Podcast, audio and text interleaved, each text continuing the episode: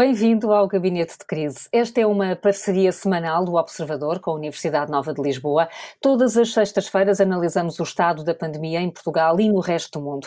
Na segunda parte do programa, vamos debruçar-nos sobre saúde digital e telemedicina. A pandemia acelerou um processo que já estava em curso, as consultas por esta via aumentaram, mas há todo um mundo novo que a tecnologia pode permitir. Vamos estar com a professora Teresa Magalhães, que desenvolve trabalhos nesta área. Para já, Cumprimento os comentadores residentes, a Sónia Dias, coordenadora do Centro de Estudos da Escola Nacional de Saúde Pública, e o Pedro Pita Barros, professor de Economia da Universidade Nova de Lisboa. Bem-vindos, partimos já para o primeiro ponto da agenda.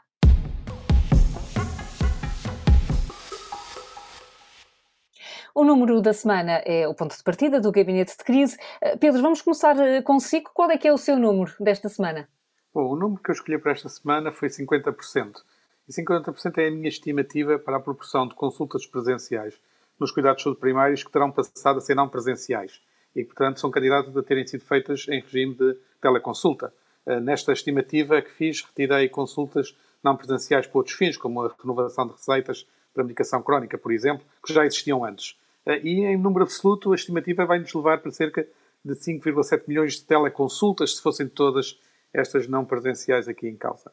E isto é uma, toda ela uma revolução silenciosa, eh, no sentido em que foi uma mudança que foi aceita pelos médicos que, que fazem estas teleconsultas, foi aceito pelos doentes que beneficiam delas e foi aceito pelo Serviço Nacional de Saúde como forma de trabalhar.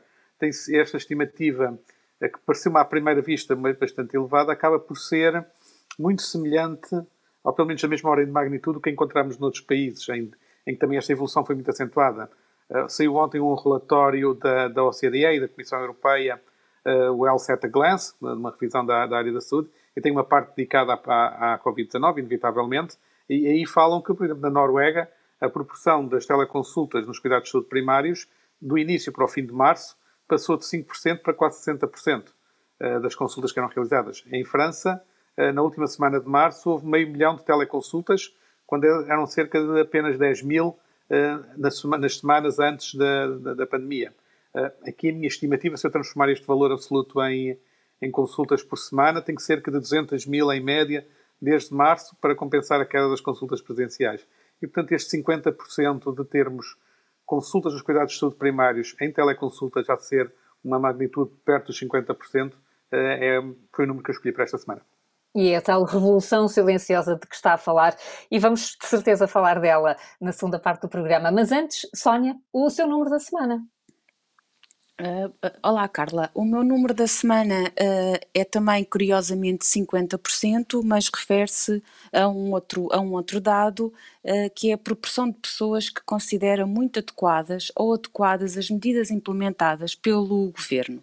E aqui temos também quase 50%, ou seja, uma proporção muito semelhante, que simultaneamente também as considera pouco adequadas ou nada adequadas. Ou seja, como temos vindo a referir cada vez mais, temos um país eh, de alguma maneira dividido em termos das opiniões relativamente às medidas, o que nos pode dar algumas indicações relativamente ao grau de coesão, de consenso e talvez ainda mais relevante em relação também ao grau de intenção de adesão às medidas e também à questão da contestação e da contestação social que temos vindo a verificar que poderá aumentar. Isto são sinais importantes que devem ter, ter também um, uh, devem ter sido em conta, não é? Aqui para dar um exemplo, talvez possamos voltar a referir as reuniões do Infarmed, uh, não colocando em causa que são de facto muito relevantes e importantes do ponto de vista da atualização do conhecimento científico nos diferentes quadrantes, uh, é talvez importante questionar que, que efeito terá no público em geral. Ontem dava-me dava conta a pensar um pouco nisto, ou seja, o que é que que ficará o cidadão comum a pensar quando depois de uma reunião no Infarmed e depois de saber que todos ouviram a mesma informação, cada porta-voz faz uma interpretação completamente diferente do que se sabe e ainda mais importante do que é que esse conhecimento demonstra relativamente à situação em que nos encontramos e, por outro lado, às medidas que devemos adotar. Será que estamos a ajudar na construção do tal grau de confiança tão relevante nesta fase do controle da pandemia. E aqui deixava eh, até mais ligado também com um, aquilo que vamos discutir na segunda fase do programa, que tem a ver também com mais dois dados uh, que nós temos no barómetro da opinião social uh, da Escola Nacional de Saúde Pública, que é onde saiu este dado que vos apresentei, mas temos também mais dois dados relativamente à capacidade de resposta dos serviços de saúde à Covid. Uh, e de facto os nossos dados mostram então que há uma tendência clara para a diminuição da confiança naquilo que são os, os serviços de saúde de resposta à Covid, em que temos 40% que refere pouco ou nada confiante e esta proporção tem vindo a aumentar.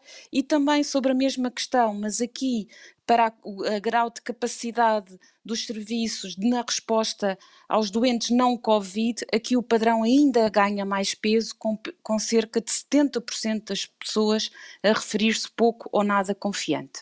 E, e, esses dados ainda provavelmente vamos abordá-los uh, neste, neste programa, isto numa altura uh, em que se aguardam mais medidas para travar ou para tentar travar a pandemia. O estado de emergência acaba de ser renovado e os números continuam a apontar para uma enorme pressão do SNS. Uh, vamos então rapidamente ao balanço da semana. Pedro, o que é que destaca destes dias? Bom, destes dias, neste momento, talvez o, não é exatamente destaque, mas é a manutenção da preocupação com o agravamento da situação. Nós já sabíamos eh, que isto iria continuar a acontecer, antes de termos uma melhoria que resulta das medidas adotadas, eh, tínhamos cerca de duas, três semanas enquanto eh, a situação não melhora. E esta semana foi ainda da, da, da pioria. Portanto, tivemos casos diários, eh, novos casos diários acima de 6 mil, em média, mais 3 mil pessoas internadas, mais 400 internados em unidades de cuidados intensivos e cerca de 75 óbitos por dia.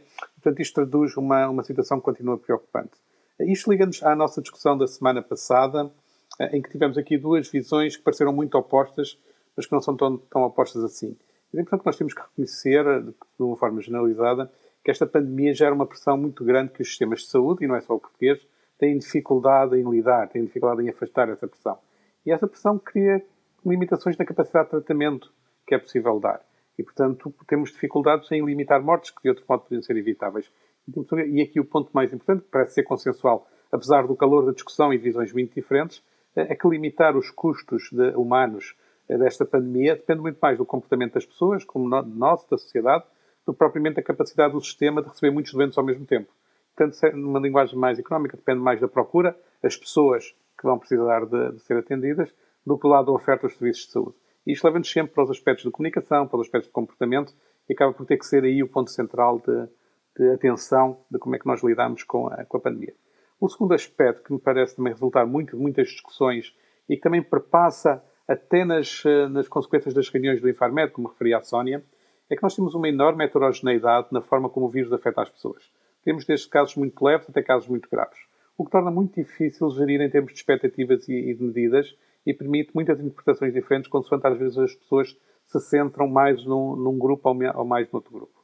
Eh, ainda assim, é, há um ponto de clarificação que é importante nisto, que é, né, nesta discussão toda, que é quando se diz que a mortalidade tem sido mais baixa ou que a doença não é tão grave assim, temos sempre que ter em mente que estamos a falar de situações em que houve medidas adotadas. Nós não conhecemos, felizmente, o que é que teria sido a situação se não se tivesse feito nada e o que é que teria sido as consequências para a saúde das pessoas nessa situação. E, portanto, nós temos que ter cuidado com, com essas interpretações. O que nós observamos não é independente das decisões que vamos a tomar, e essa é uma das complexidades da situação atual, eh, e claro, se as precauções que vamos tendo e os cuidados que vamos tendo funcionam, então esperamos que as consequências sejam menos graves.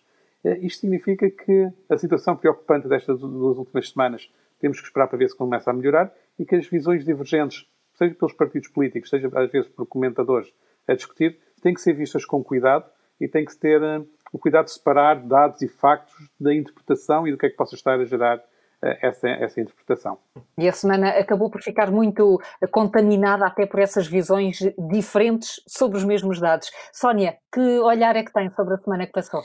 Olha, eu hoje também muito já foi falado esta semana sobre variedíssimos assuntos, portanto, se calhar concentrar-me-ia nas questões até uh, realçadas agora pelo Pedro relativamente à questão dos comportamentos e da adesão às novas normas. A pandemia, como nós sabemos, veio colocar muitas fragilidades em várias áreas, ao nível dos serviços de saúde, das desigualdades, mas eu acho que há um resultado que começa a ser cada vez mais visível, que é a fragilidade que nós temos na área da medicina preventiva, da promoção da saúde e na área dos comportamentos em saúde.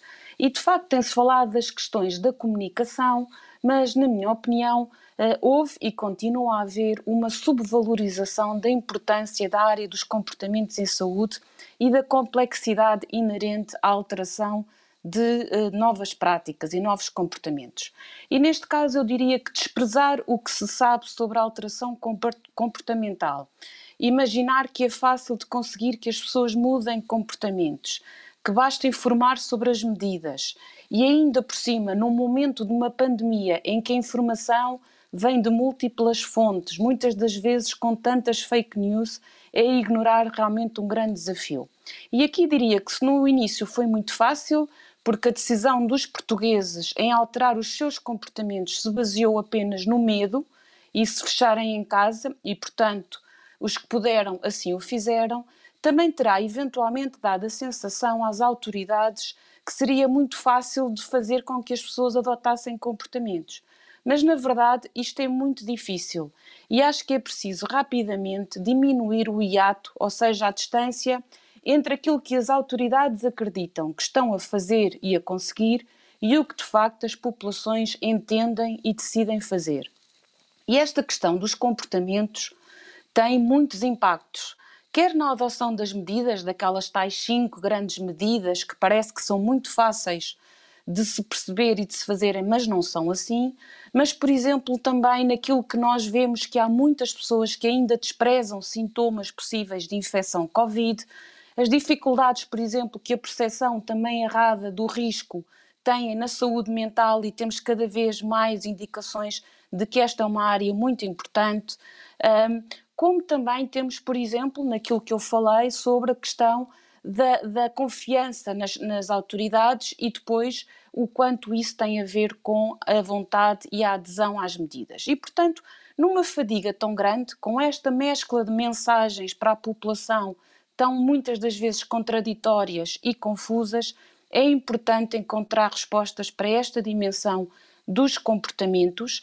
Uh, temos visto que este espaço que está vazio, na minha opinião, é, deixa mais caminho para aquilo que eu até ouvi esta semana na, relativamente às questões da desinformação, mas um, um, um aspecto muito interessante que era os treinadores de bancada e isso eu acho que é importante, mesmo quando alguns académicos, e temos visto também, sem alguma evidência, até muito na ciência do que eu chamaria a ciência dos achismos, acabam por ir comatando este vazio. E, portanto, na minha opinião, de facto, uma aposta maior no comportamento, na compreensão de como se alteram os comportamentos ligado com a comunicação em saúde, pode ser de facto uma estratégia forte e um importante aliado na solução que teremos de construir rapidamente para lidar com esta situação que ainda se vai manter por algum tempo, não é? Uh, Sónia, o Pedro já fez referência aqui um, ao gabinete de crise especial que tivemos na semana passada, com duas visões muito diferentes sobre a forma uh, como se está a olhar para, para a, pandemia. O professor de saúde pública Jorge Turgal e uh, o pneumologista António Diniz, eles quase que nunca chegaram a acordo na semana passada. vale a pena fazer uma síntese daquilo que ouvimos nesse debate?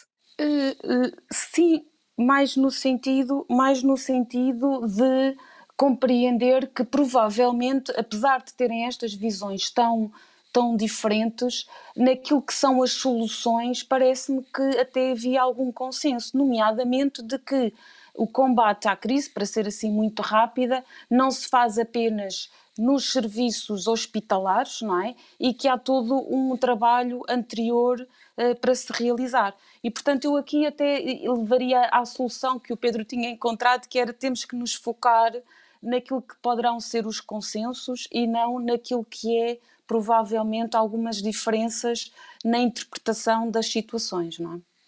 Pedro, subscreve este, esta síntese do confronto que tivemos na semana passada?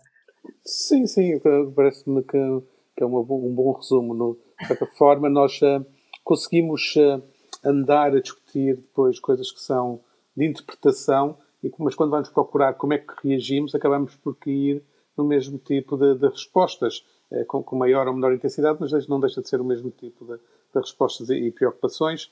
E claramente temos que ir pelo, pelo lado de, de primeiro impedir que as pessoas uh, fiquem doentes, que depois, impedir depois que cheguem aos, aos, aos, cuidados hospitalares, para, não, para conseguir manter a resposta para os casos mais críticos, e, daí, e todo o resto da componente tem que ser o comportamento social a conseguir manter, ou conseguir, no nosso caso, neste momento, retomar um nível de, de infecção que seja baixo, até termos um, outro tipo de respostas entre vacinas e, e descobertas terapêuticas que possam ocorrer para nós mantermos a população, ou mantermos todos nós, com, com vida relativamente normal, com risco controlado e sem criar uh, um excesso de, de, utilização do sistema de saúde que seria prejudicial às pessoas que procuram uh, cuidados de saúde, seja pela Covid-19, seja por outros motivos. Seja por outros, por outros assuntos. Vamos então, e muito rapidamente, por favor, ao segundo ponto da ordem de trabalhos.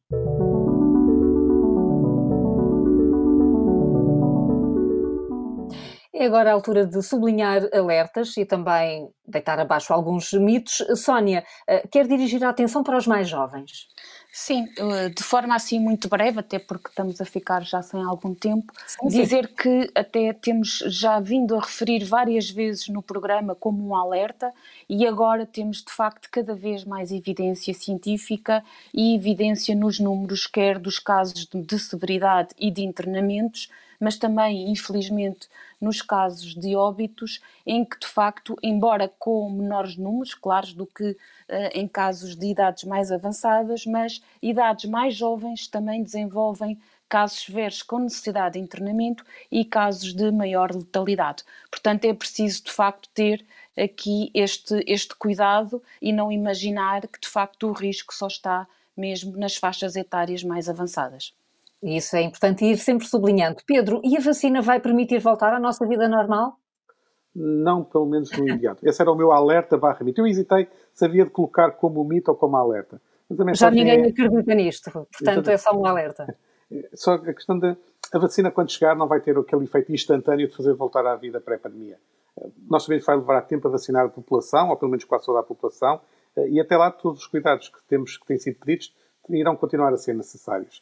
E, de certa forma, aqui o alerta é temos que evitar ter uma terceira onda daqui a uns tempos por descuido antecipatório da chegada da vacina. Isso seria um erro monumental de toda a sociedade. Então, estamos agora a passar por uma segunda onda que está a ser dura. Eh, não podemos, antes de chegar a vacina, ter uma terceira apenas porque achamos que a vacina vai resolver tudo para que fique então registado, a vida pré-pandemia ainda está distante, mesmo com a vacina à vista, e atenção aos jovens que também podem desenvolver sintomas mais graves de Covid-19. Voltamos depois do intervalo para as notas de esperança e para a conversa com a professora Teresa Magalhães. Vamos falar de saúde digital. Até já.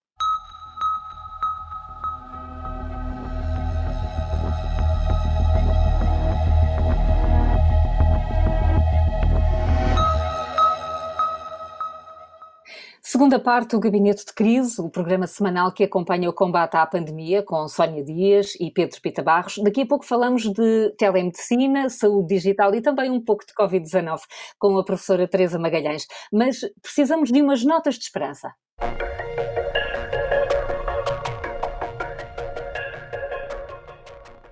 Tem sido o exercício mais difícil da Sónia e do Pedro, mas há sempre um lado mais solar. Vamos a ele. Sónia, que nota de esperança traz esta semana?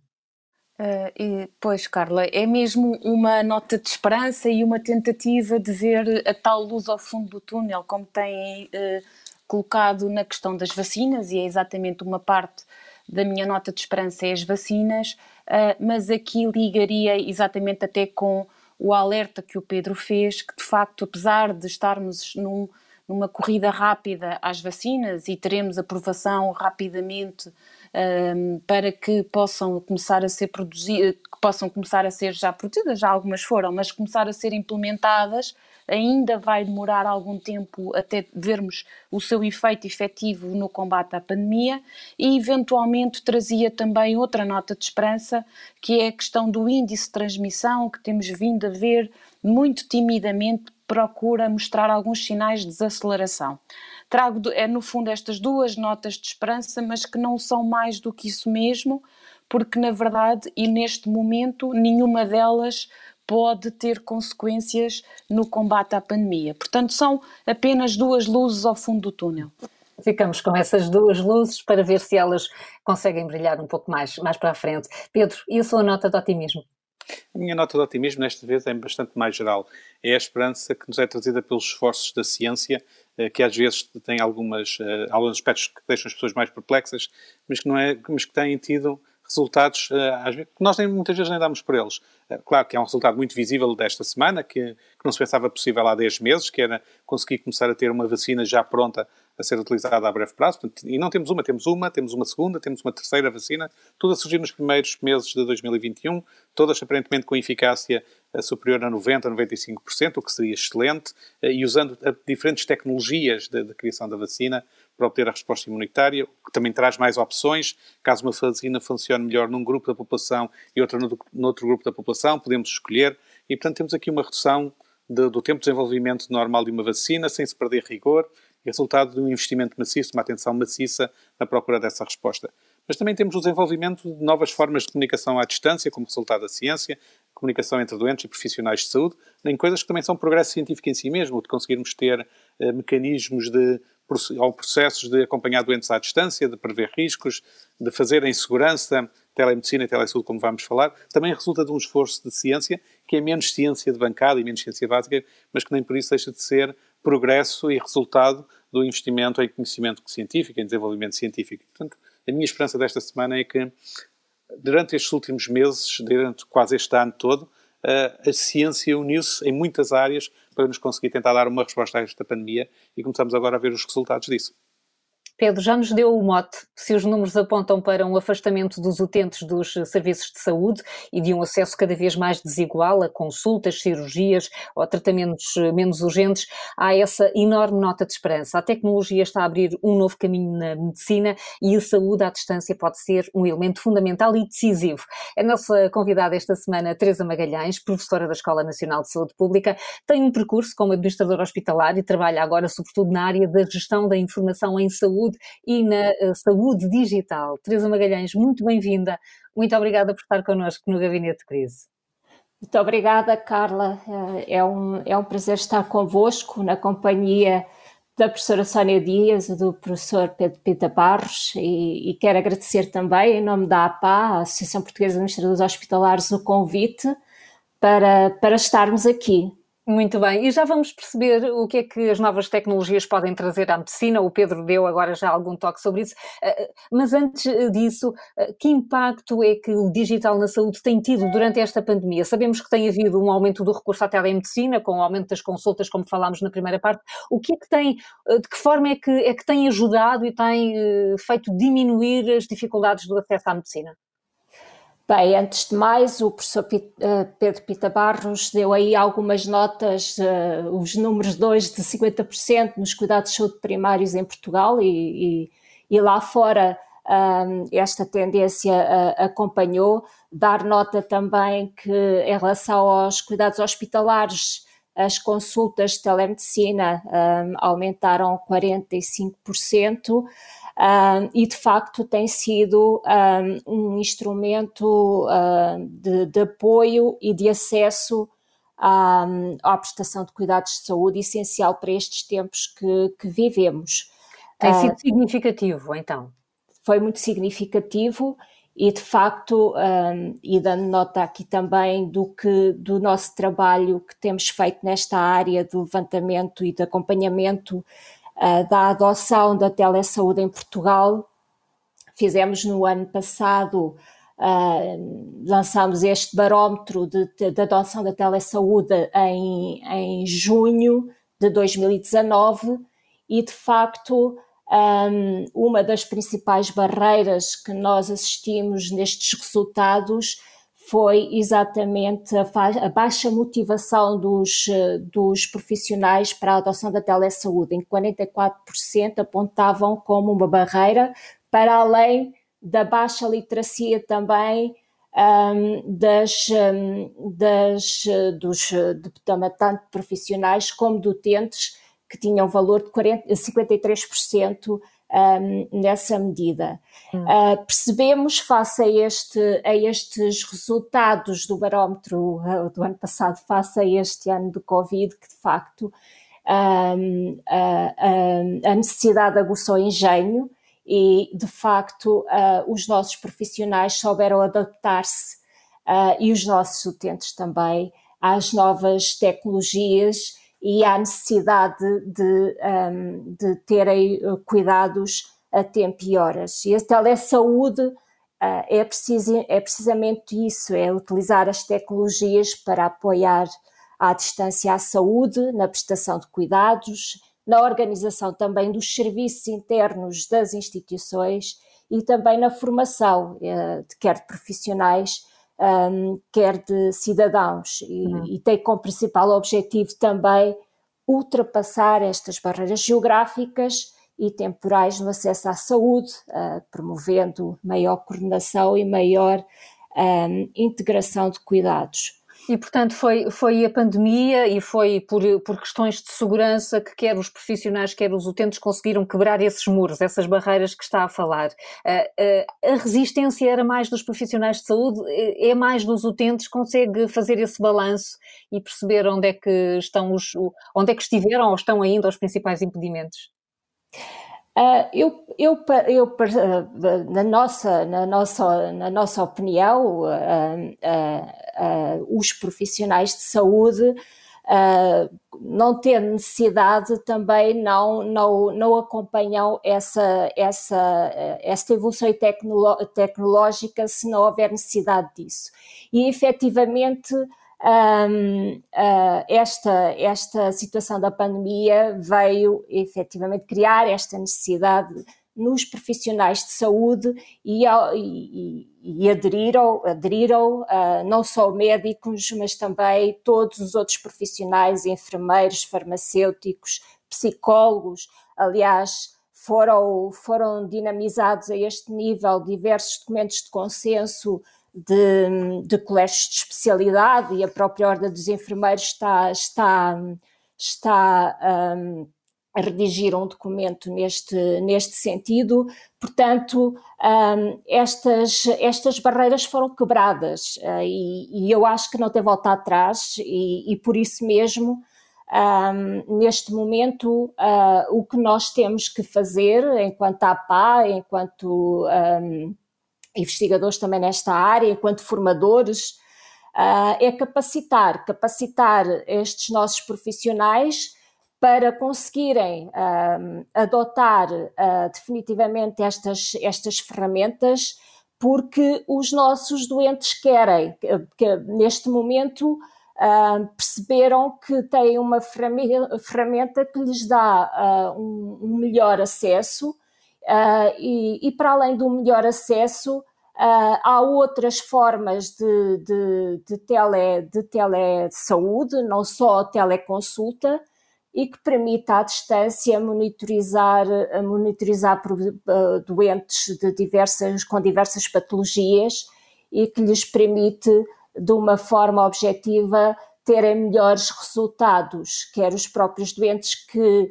aprendem a gerir a sua própria saúde, como os profissionais têm outras, outras, um, outras ferramentas para poderem, para poderem seguir os seus doentes. Um... Teresa Magalhães, desculpa interrompê-la, portanto percebemos que isto tem mais potencialidades do que substituir uma consulta presencial. Uh, o que é que pode ser mais a, a telesaúde, para além disso? Bem, a, a, a, tele, a telesaúde um, representa neste momento um, várias, várias áreas, não é? Ela não se restringe à telemedicina em si, a telemedicina é dirigida à prestação de cuidados de saúde um, por parte de médicos, mas existem outras áreas para outros profissionais, como teleenfermagem, telepsicologia, telenutrição, um, etc. E dentro destas, em determinadas eh, especialidades clínicas, não é? Existe a teledermatologia, aliás, a teledermatologia foi uma área, uh, e continua a ser, uma área com enorme sucesso na redução das listas de espera do acesso a consultas de, de dermatologia de especialistas nos hospitais, através da implementação do telerastreio um, de dermatologia um, e que permitiu exatamente reduzir uh, listas de espera, uh, indo só aos hospitais quem tinha efetivamente uh, necessidade de ir através da análise de uma, de uma imagem por parte de um especialista de uma fotografia que era que, que, que, era, era e continua a ser tirada pelo, pelo, pelo médico dos cuidados de saúde primários e que envia um, para, para os hospitais e, e, é, e, é, e, é, analisada por um médico especialista. Um, isso é uma das áreas mas outra das áreas é, por exemplo, a telemonitorização, que já dei conta aqui, não é? Em, vários, em vários domínios, na insuficiência cardíaca crónica, uh, por exemplo, na, e, e, nesta área da insuficiência cardíaca crónica, um dos trabalhos que tem sido feitos, uh, um dos projetos uh, que tem tido grande sucesso, é, é, o trabalho que tem sido feito pelo, pelo grupo da professora Dulce Brito no Centro Hospitalar Lisboa Norte uh, e que publicaram recentemente um, evidência a este nível do que é que a, a telemonitorização da insuficiência cardíaca crónica nos pode dar em, em termos de resultados. Foi publicado na revista europeia da Sociedade Europeia de, de, de Cardiologia, uh, da Art Failure, recentemente, Uh, e de facto o que se percebeu foi uma diminuição uh, nos reinternamentos, comprovado cientificamente nos, nos, nos, internamentos, nos reinternamentos e também uh, na mortalidade e nos dias e nos dias um, perdidos. Portanto, um, começa a existir evidência científica um, no terreno uh, que, que só podem motivar outras, outros profissionais para estes, para estes projetos, não é? é? é isso que lhe ia perguntar. Estamos ainda a falar de, de projetos com uma dimensão uh, uh, mais, mais curta, de, de hospitais e de serviços de ponta. Estas práticas vão ser generalizadas? Quando é que podem ser generalizadas?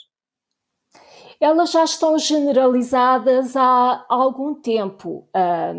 Todos os hospitais, neste momento, podem implementar projetos destes, nomeadamente em três específicos que têm, que têm financiamento próprio um, a este nível, que é um, a insuficiência cardíaca crónica, a, a DPOC, o, a doença pulmonar obstrutiva crónica e o infarto agudo do miocárdio, para além das teleconsultas. Hum, Portanto, Mas isto implica um salto tecnológico grande, uh, ou, ou, ou, nem por isso? O, a, a, nível tecnológico já existem um, soluções que permitem fazê-lo.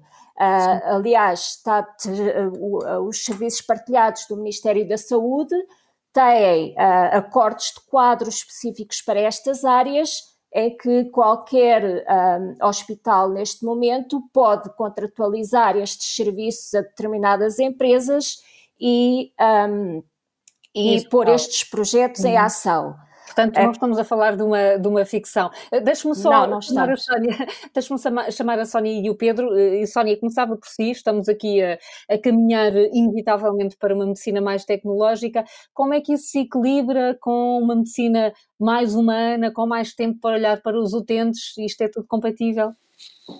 Sim, ah, por acaso era exatamente nessa parte que eu gostaria de realçar, é que de facto toda esta inovação é muito relevante e a pandemia permitiu até, uh, no fundo, uh, desbloquear algumas barreiras e algumas motivações e assim, mas há aqui um lado que eu penso que é importante, que é envolver os utentes, os doentes, perceber o que é que funciona na sua percepção, o que necessita de alguma readaptação, o que fica invisível, não é? O que é que não se consegue alcançar uh, neste tipo de consultas e como eh, depois comatar essas, essas questões. Eu estava aqui a pensar, de facto, há aqui algumas dificuldades até nos pequenos sinais, mais nos cuidados de saúde primários, por exemplo, com os médicos de família, que às vezes eles sinalizam alguns, uh, algumas questões importantes que não são fáceis, imagino, de fazer por teleconsulta, por exemplo, alguns sinais de mal-estar um, na área da saúde mental? Será que uh, é possível pensar nisso? Ou, por exemplo, pensei até em casos mais sensíveis, de alguns sinais, por exemplo, das questões uh, muito complexas da violência e da violência doméstica, e, portanto, é muito importante aqui realçar o que é que eventualmente ficará invisível e pensar em estratégias para colmatar uh, essas questões, não é? É um, é um desafio, Pedro. Uh, tornar estas potencialidades eh, extensíveis a todos é também um desafio num, num, Serviço Nacional de Saúde eh, que tem até muitos problemas nesta área mais operativa, com sistemas lentos, obsoletos. É um, será um processo de modernização, apesar de tudo, muito desafiante. Será, será um processo exigente, será também um processo que vai precisar de, de muito dinheiro, digamos assim, porque todas estas transformações não são fáceis de fazer mas agora também vamos ter a, a, a chamada bazuca financeira com, com, com, o plano de recuperação uh, da, da, pandemia, e, portanto pode ser que aí haja de facto fundos agora para uh, fazer algumas destas mudanças. Agora, nós temos uh, esta telesaúde em Portugal também não, não começou só com a pandemia, nós já tínhamos antes algumas iniciativas, inclusive havia da SPMS, se não me engano, um plano nacional estratégico de telesaúde, existem vários documentos sobre a telesaúde. E, portanto, eu acho que nós temos condições para para mudar, para mudar e para avançar. Uh, aqui a única coisa que me parece central uh, é que temos que pensar no avanço como levando três agentes, três vértices de um triângulo, parece um bocadinho o triângulo das Bermudas, uma vez que tudo que lá cai tende a desaparecer, para fazer avançar. E, e o triângulo tem uh, os doentes, por um lado, que têm que aceitar, os profissionais que têm que estar disponíveis e quem paga tem que estar disponível para fazer o pagamento de, aspectos diferentes e de mudar a própria forma de funcionamento. Uh, por exemplo, só retomando o exemplo das teleconsultas, uh, porque foi aquele que eu fui buscar os números e estive a usar. Uh, se eu tiver mais teleconsultas depois da pandemia também, em que, por exemplo, faça sentido alguém do, do, do, centro de saúde telefonar ao doente a perguntar se ele prefere ter uma teleconsulta neste caso, ou se acha mesmo que precisa de ser visto presencialmente, obriga a organizar de uma forma diferente este contacto e obriga a organizar de forma diferente a gestão dos espaços nos centros de saúde e implica mudanças organizacionais.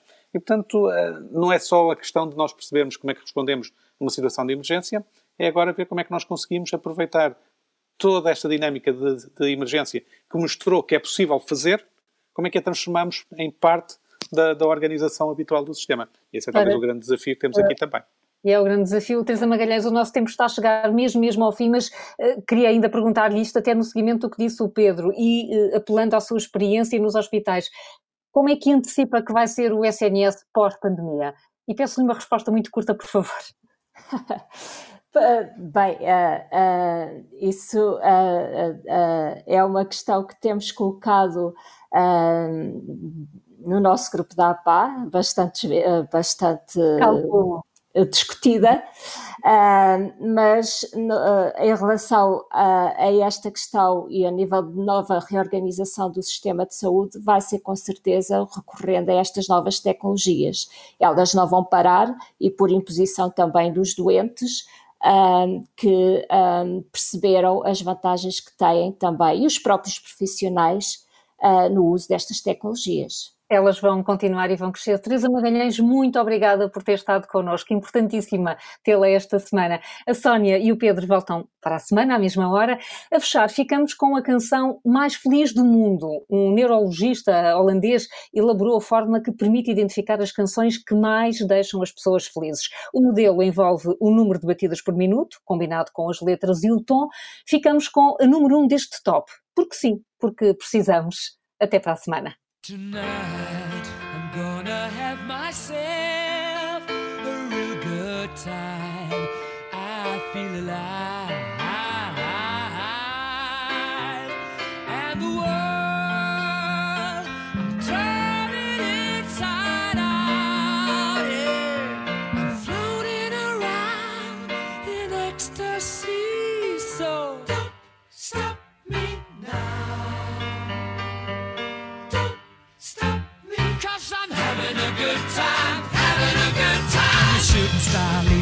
sky.